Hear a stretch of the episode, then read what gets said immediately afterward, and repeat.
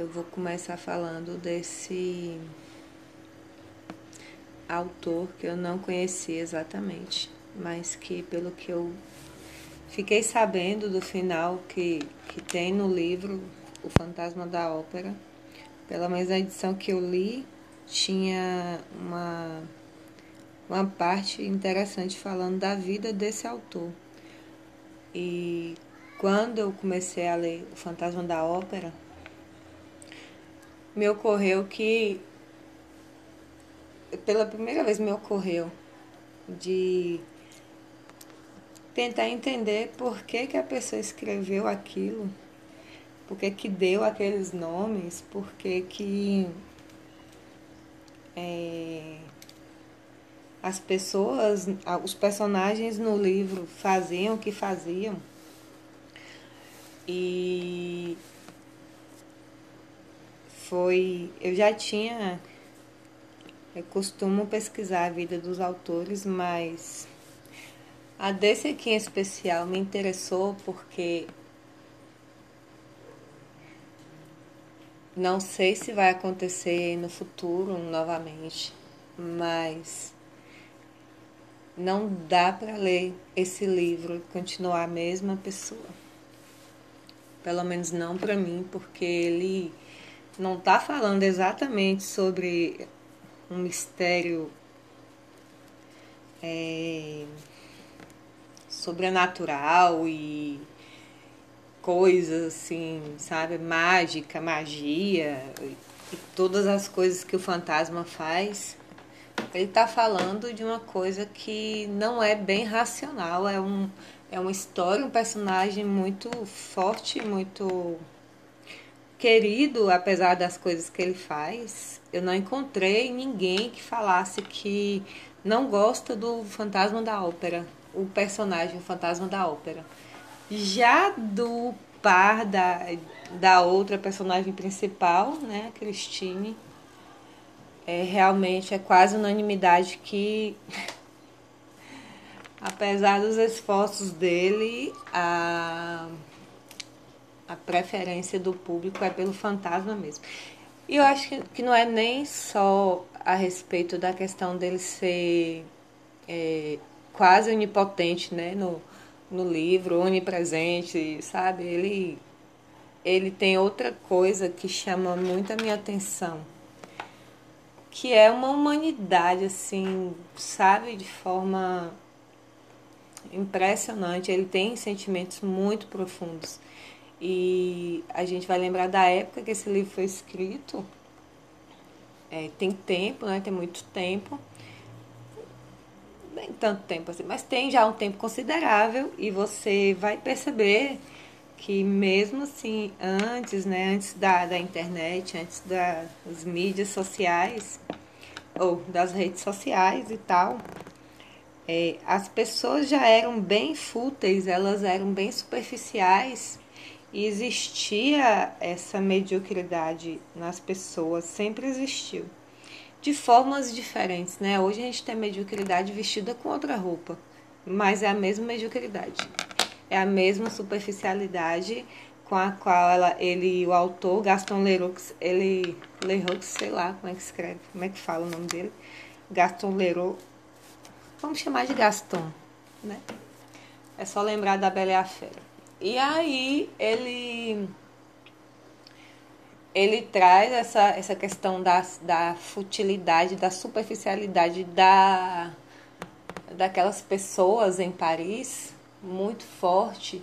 E o fantasma da ópera como se fosse o, o, o peso que tenta equilibrar essa, essa balança aí. E o fantasma, ele é assim. apesar das coisas que ele faz, né, você, você tem um sentimento muito grande por ele, mesmo ainda sem conhecer a história exatamente né, de como ele se transformou naquilo. Essa história de como ele se transformou naquilo só vai vir no final do livro, exatamente no final do livro, as últimas páginas. Então, é, se alguém falar assim, ah, mas você já conhecia a história do fantasma, por isso que você gostava. Não, sabe? E eu acho que não tem ninguém louco que nem eu que vai olhar o último capítulo dos livros, e eu costumava fazer isso, e agora eu, né, depois que eu recebi um spoiler horrível desse livro, eu parei de, de gostar de spoiler. Mas eu gostava, eu lia, mesmo que eu não ia entender nada, mas eu já sabia como é que a coisa ia terminar. E no caso desse livro em particular, se você lê o, o, último capítulo, você vai perder a oportunidade de julgar o fantasma por você mesmo. E geralmente o julgamento do fantasma né, vai pender para o lado da, da proteção e da absolvição dele. Eu mesmo não guardo nenhum rancor. Não guardo nenhum rancor, inclusive eu acho que ele foi vítima de dessa superficialidade que existe. E assim, é, o Fantasma da Ópera ele tem, o livro ele tem aquelas bases mitológicas muito profundas. E quem não assistiu ainda a palestra da de Lúcia Helena Galvão, no canal da Nova Acrópole, ela tem lá uma palestra sobre o fantasma da ópera e ela vai destrinchar essa questão do mito, né? a mitologia por trás desse livro. E ela, essa mulher é fantástica, meu Deus, que alma maravilhosa. Tem que ser copiada e colada várias vezes. É maravilhosa. E a contribuição que ela dá para você entender algumas coisas é fantástica. É claro que assim, eu não sei se ela leu o livro, porque tem algumas coisas que, que ela pontuou lá que existe no musical, mas que eu não achei no livro. E eu li esse livro com muita atenção, anotei coisas e eu não encontrei e eu não posso falar o que que é, porque é um spoiler e como eu falei, não quero dar spoiler, mas tem uma citação que é uma citação que ela faz que é muito bonita e que não tem no livro, né? Como ele foi adaptado para o é, pro cinema, para peças, né? E com apresentação de ópera realmente. E, então, ele teve algumas adaptações.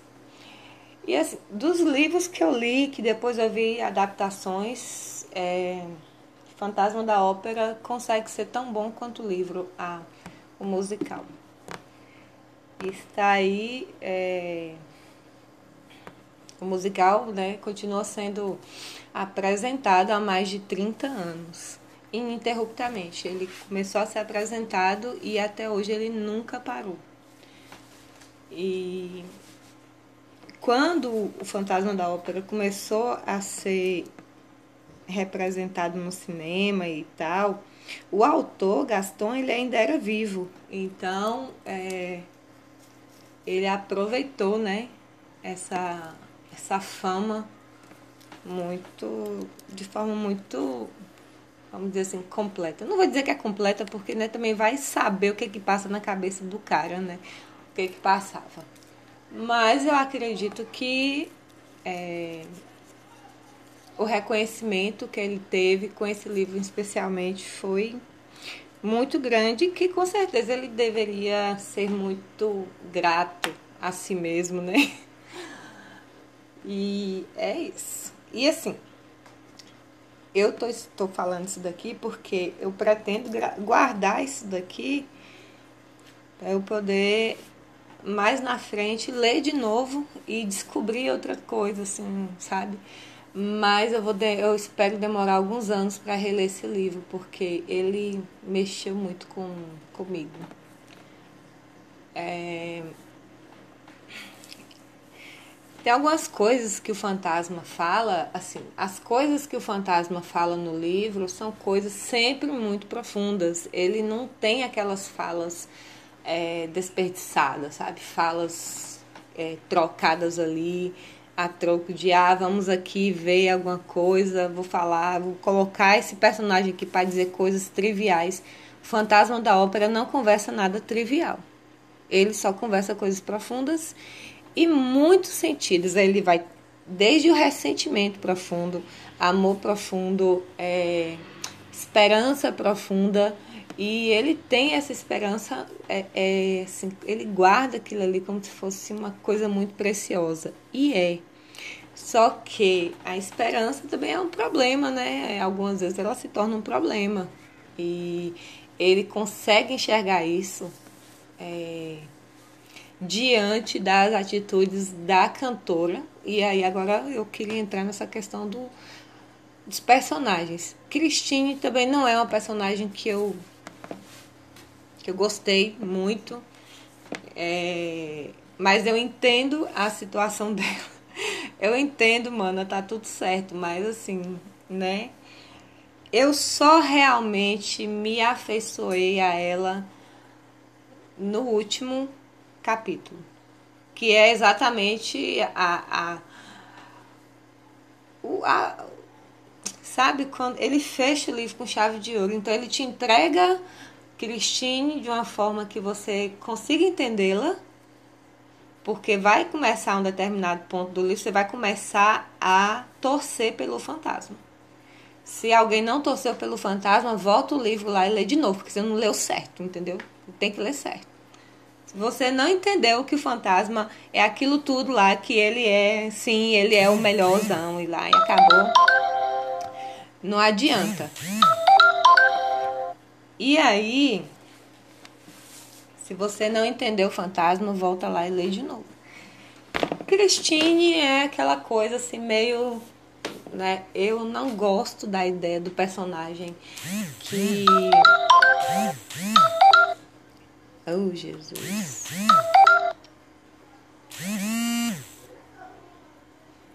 E aí, beleza, né? Mas tá lá, Cristina. Importantíssima no livro.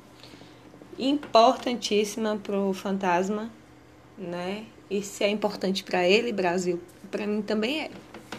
E aí, tudo bem. É... Eu já tinha tentado achar algumas coisas sobre a vida do autor na internet, no Wikipedia e tal. Só que não foi o que eu realmente queria saber. Eu queria saber quem é esse tal desse Gaston, por que, que ele inventou essa história. E no final dessa edição do livro, eu não sei se dos outros também tem, é, vai ser contada a história dele. E a história dele é, vai ser contada, acho, no mesmo tom com que com que ele viveu, que era um tom assim meio debochado, meio, sabe, tô nem aí para nada, tanto que você vai descobrir que ele foi o herdeiro de um pai que tinha dinheiro, deixou para ele, se não me engano, mais de um milhão é, é, então ele tinha, ele herdou esse dinheiro, ele não era pobre, mas ele tinha um comportamento assim compulsivo, ele gastou o dinheiro dele todo com mulher, bebida e jogo. Então, o dinheiro que o pai dele tinha deixado. E ele, assim, é interessante esse cara, porque ele também você vai começar a perceber coisas nele que tem no fantasma. Eu acho que toda pessoa que escreve uma história que conta uma história, ela coloca um pouco dela mesma naquilo ali. São versões da própria pessoa. E eu tinha certeza que aquele fantasma teria alguma coisa a ver com ele, mas eu não imaginei que ia ser tanto, porque quando você vai descobrir a vida de Gaston, você vai perceber que ele tinha uma profissão, aliás, que o pai dele tinha uma profissão que é a mesma profissão que o fantasma tinha. Você vai descobrir que o fantasma ele viajou por várias partes do mundo e que Gaston também fez isso. Você vai descobrir que o fantasma ele tem uma ligação com aquelas as regiões, vamos dizer assim, que mexeu muito com magia, por exemplo, Egito, Constantinopla, é, aquela região dali e ele, é, é, Gaston, ele viajou muito para esses lugares místicos, esses lugares onde a, a filosofia espiritualista é, era muito forte. Hoje em dia está né, meia boca, como qualquer lugar do mundo está tudo meia boca. Não quer dizer que antigamente as coisas eram lá melhores, não é isso não. É, quer dizer só que as coisas estão mudadas, mas como eu falei, a mediocridade é uma coisa que continua, a superficialidade é uma coisa que continua, só tem uma outra forma. Antigamente as pessoas falavam de forma é, rebuscada as mesmas porcarias que se fala hoje por aí. Então, assim, é, Gaston, essa história dele, também mostra que ele era assim ele tinha uma uma coisa assim diferente, porque ele sabia o que ele queria e ele não tinha medo de fazer o que ele queria. Por exemplo, ele é, começou, na verdade, essa carreira dele aí como escritor, ele começou sendo jornalista investigativo. E ele não era exatamente jornalista, ele era formado em direito. Então ele era advogado, só que ele abandonou, né? É, o direito para poder ser jornalista, que ele gostava muito. Aí ele começou a publicar é, pequenos contos, depois começou a publicar é, algumas coisas mais relevantes, e aí depois ele conseguiu fazer uma matéria, uma matéria jornalística, é, muito interessante, muito importante para a época, que ele conseguiu provar a inocência de um cara que estava condenado à morte. E ele se disfarçou, ele entrou nesse lugar lá na prisão e ele conseguiu provar que o cara era inocente. E essa, essa reportagem foi o que projetou ele primeiro é, a ser conhecido.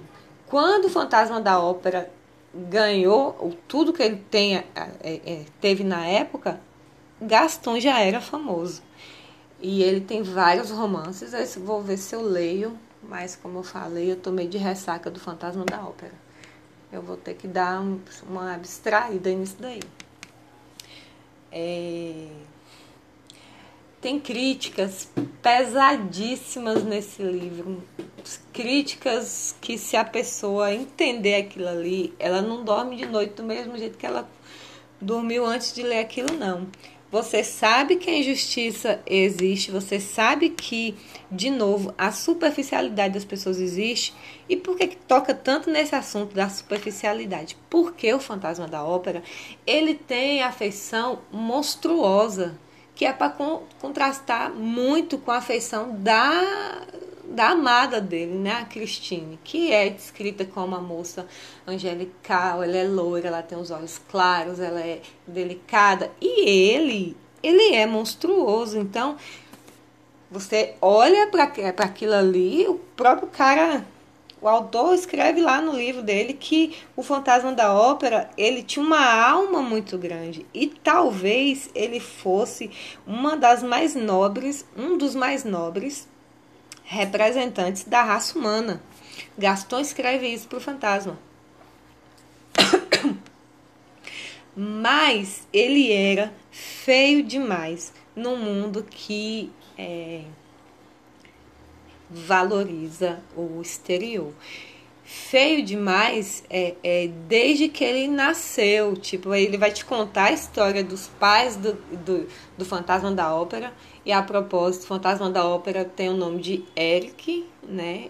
É, o nome dele é Eric. Tem uma hora no livro que ele fala que ele escolheu esse nome por escolher, e tem horas que dá a entender que ele não escolheu esse nome, ele tinha realmente esse nome, esse nome foi dado a ele pelos pais. Aí fica essa dúvida aí no ar. Porque assim, não vai adiantar você ler o Fantasma da Ópera esperando que o cara lá vai te dar a, a mastigado ah, você vai lá, você vai ler, você vai entender tudo, sabe? Pela boca do próprio autor. E você não vai ter todas as respostas, vai ter que ficar lá matutando, pensando realmente o que, que aconteceu em algumas fases da vida dele, sabe? É, essa parte do nome mesmo ficou aí no ar. Eu acho que ele é, realmente escolheu um nome para si, eu não acho que ele, depois das coisas que ele fez e que ele se tornou, é, já desse berço aí, né, dele, que ele já era é, é, desprezível desde o berço. Os pais dele já desprezavam ele. Isso também não é um spoiler, porque já no início do livro você já fica sabendo que ele é um rejeitado. Só que assim, Brasil, ele é um rejeitado que é diferente porque ele tem uma grandiosidade nele muito forte. Você, desde o primeiro momento em que eles começam a citar o fantasma da ópera, eles começam a citar esse personagem, eles já citam o personagem já com muito respeito. Então, assim, tem partes muito engraçadas. Eu, eu ri muito nesse livro porque tem partes lá que narram as pessoas de forma assim é, é, abatida. Ela, elas estão às vezes, sabe, impressionadas demais, com medo, muito medo dele. E é muito engraçado você ver, é, é, você, você tentar imaginar a cara de uma pessoa que não acredita em nada daquilo, não sabe? São pessoas assim que, pelo amor de Deus, como é que você vai acreditar que você tem que dar uma espécie de mensalidade para o fantasma, para um fantasma que teoricamente vive na ópera e teoricamente, né, é, manda naquilo ali tudo, porque quando ele não é obedecido, aí, minha filha, ele começa a fazer coisas assim, né? A gente deveria achar ruim, né? Deveria, nossa, não deveria ter feito isso. Mas eu sou suspeita para dizer porque é, infelizmente eu passei a a como toda pessoa apaixonada por um personagem eu vejo as coisas onde ele tá errando, mas assim, sabe? Ah, vamos passar um pano aqui pro fantasma da ópera. Poxa, não, né? Quem é ruim aqui mesmo é, são os outros, ele é um incompreendido. Mas eu não tô falando isso assim de forma leviana, não. Ele realmente tem essa carga emocional muito profunda. É... Aí no livro, lá pro desfecho da história, né, que, que vai envolver o fantasma, Christine, é, o noivo de Christine e o persa, que é um personagem que vai ser o personagem que vai trazer quase todas as informações que a gente tem sobre o fantasma. E isso é interessante porque Gaston ele quer te fazer acreditar que aquele fantasma existiu. Então, assim, como ele era escritor é, é, jornalista investigativo e tudo. Então ele dá pro livro essa cara de documentário de coisa assim que vai trazer fatos reais. E a cabeça dele é tão louca desse cara que ele consegue é, fazer você começar a pensar, poxa, né? Mas realmente existiu esse fantasma da ópera. Será que ele existiu mesmo? Ah, eu acho que ele existiu daqui a pouco. Não, isso é uma loucura esse cara, né? tá me deixando louca, mas aí depois você pensa de novo, ah, mas ele deu esses dados aqui. Incrível esse cara. Maravilhoso. É, eu não sei, agora eu tenho que comentar algumas coisas aqui óbvias que eu não comentei. Por exemplo, que Christine é uma cantora, cantora lá nessa ópera, e ela não tem assim nada demais, sabe? Exatamente. Ela não tem, não tem exatamente um motivo para ter sido é, adotada, entre aspas, pelo fantasma da ópera. Ela era uma mulher comum, passou por um, uns problemas, perdas familiares, né?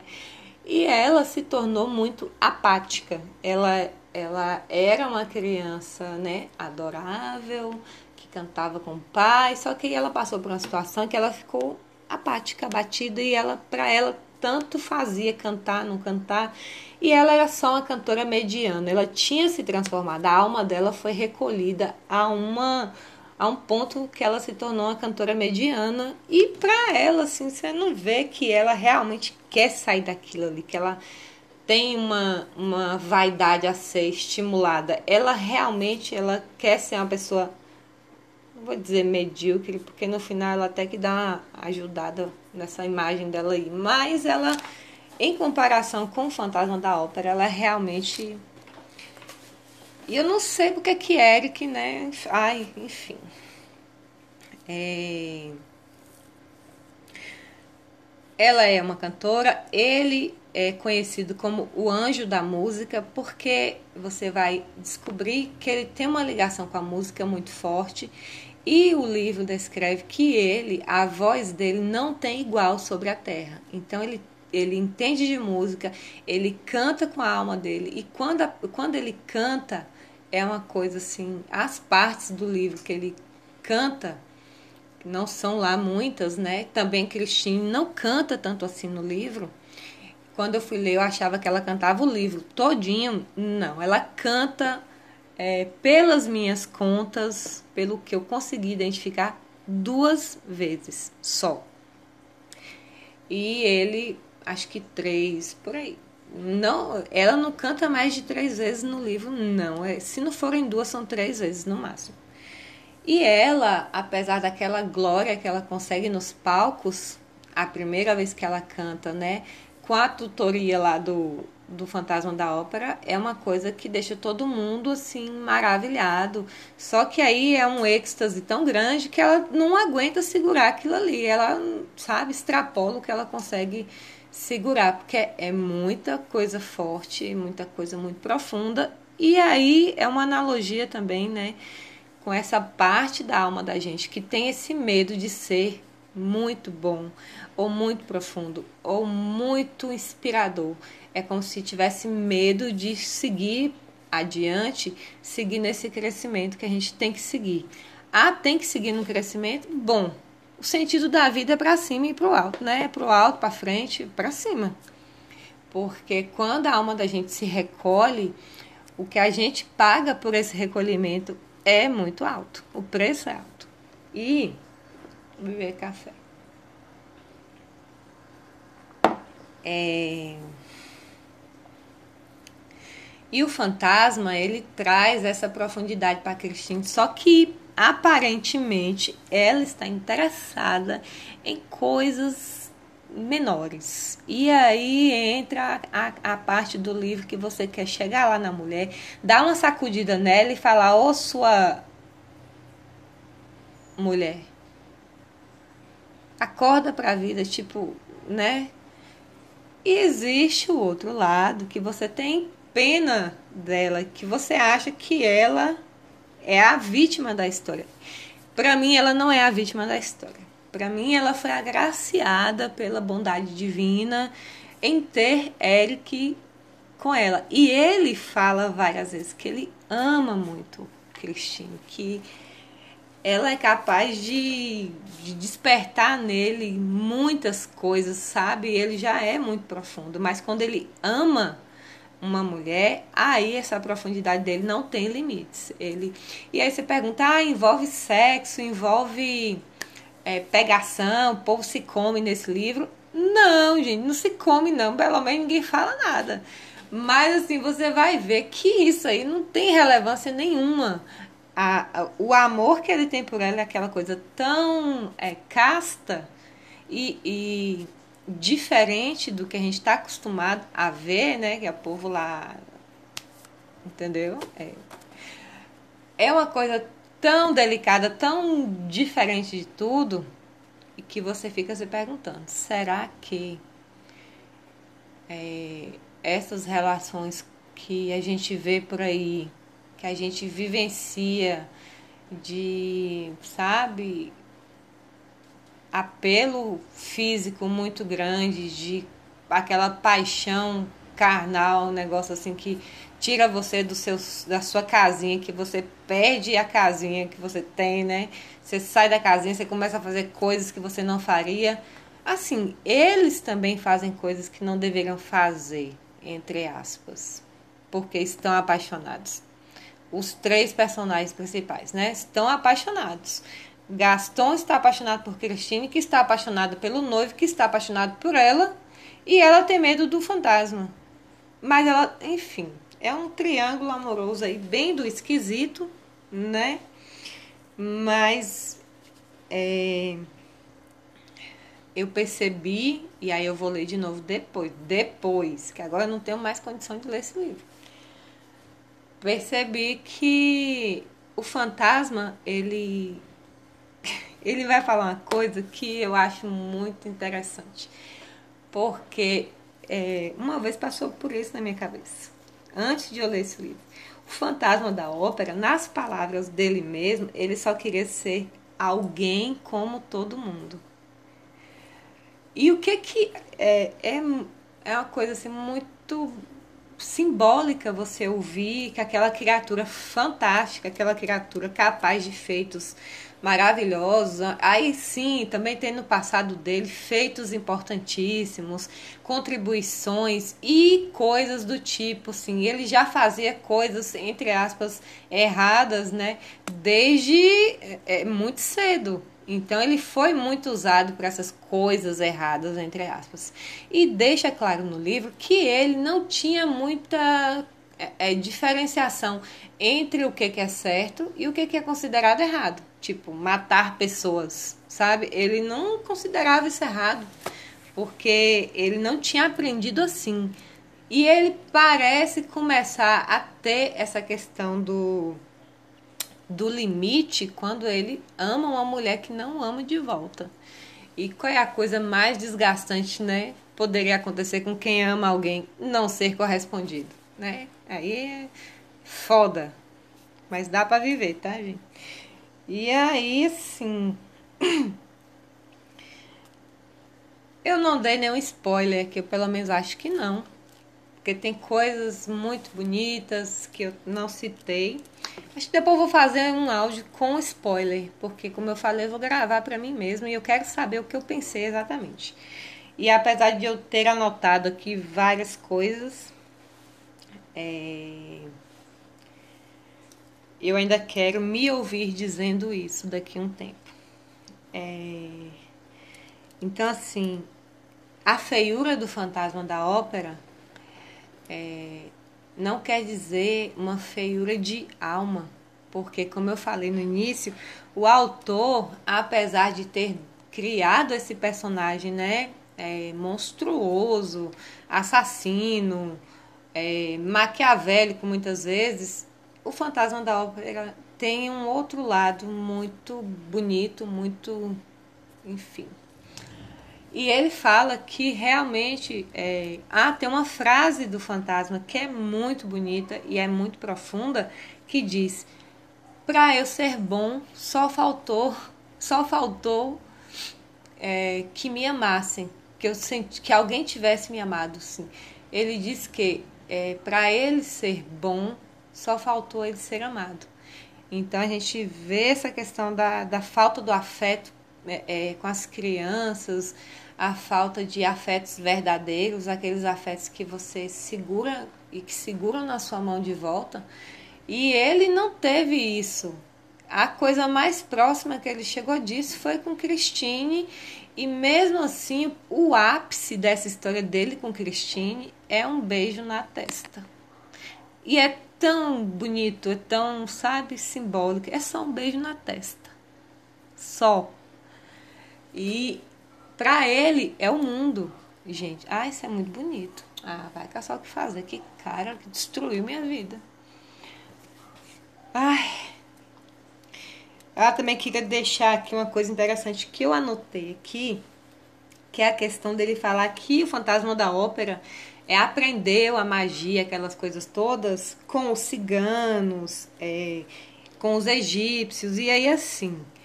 Eu lembrei de O Corcunda de Notre Dame, de Vitor Hugo, que Vitor Hugo ele chama a cigana Esmeralda de egípcia, porque é, na Europa tinha um preconceito contra os egípcios e os ciganos, e eles consideravam egípcios e ciganos a mesma coisa, pelo menos naquela época.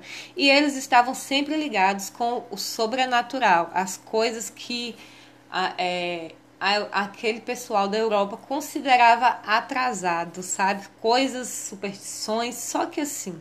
Apesar deles considerarem atrasado e a questão do cristianismo ser muito forte na época e isso acabar deixando aquelas pessoas com uma fama de maldade, de serem ruins.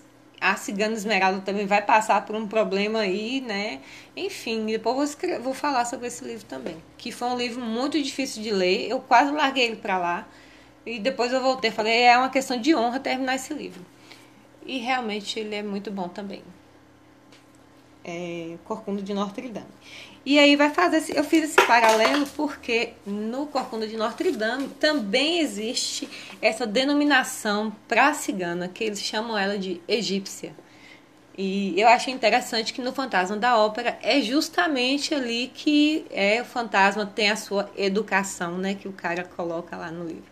A educação estranha dele foi nesses lugares aí. E estranha se pode se ler como uma educação sobrenatural. E o sobrenatural é a encarnação, é o próprio Eric, é o próprio fantasma da ópera. ele encarna essa questão do sobrenatural de todas as formas. E como falei, o autor não vai é, explicar exatamente o que, que ele faz, como que ele faz, sabe? É, o como, principalmente o como, não é nem explicado. E eu pensei que ia ser explicado, que minha curiosidade é assim, eu quero saber o que, como, quando e onde. E eu percebi que nem sempre, para você poder saber uma boa história, você tem que saber é, tudo racionalmente. E, enfim, os ganhos pessoais que eu tive com esse livro foram gigantes. É, então, aí Eric vai passar pelas coisinhas lá, eu não vou falar sobre isso. E a história é essa, é uma história digna de ser lida. Não é uma história que se arrasta, é uma história muito fácil de ser lida, é uma escrita muito fluida, assim, mas não é uma escrita superficial. Esse cara realmente ele conseguiu um feito de juntar é, humor, porque não é aquele humor escancarado, é uma coisa que te deixa pensando e rindo sozinha, você sabe e acha graça daquilo. Ele explicando situações tenebrosas e você achando graça daquilo. E é, essa nova fase de leitura minha, eu, que eu resolvi entrar, é, ela, sabe, é, me deixou assim com uma alma maior, com a capacidade de, de entender algumas coisas que eu não entendia. E os livros, eu acho que eles são assim meio uma, uma forma de furar a bolha das pessoas, sabe? Você vai ser apresentada para uma realidade que nem sempre você está esperando e que nem sempre condiz com a sua vivência interna, as suas crenças, mas aí você para para ler uma coisa que não é sobre você, é sobre é, pessoas que você nem conhece, nem nunca pensou, imaginou conhecer. E a vida dessas pessoas é muito rica, ainda que sejam pessoas medíocres, porque quando você acha uma pessoa medíocre, você acha uma situação medíocre, é porque de algum ponto da sua vivência você conseguiu julgar aquilo ali. Mas a, a, o próprio julgador, né, o, o, o, juiz, inclusive eu mesma, que julguei essa história, alguns personagens aí como medíocres, eu tenho lá a minha conta de mediocridade também para ser redimida. Então é isso e tchau.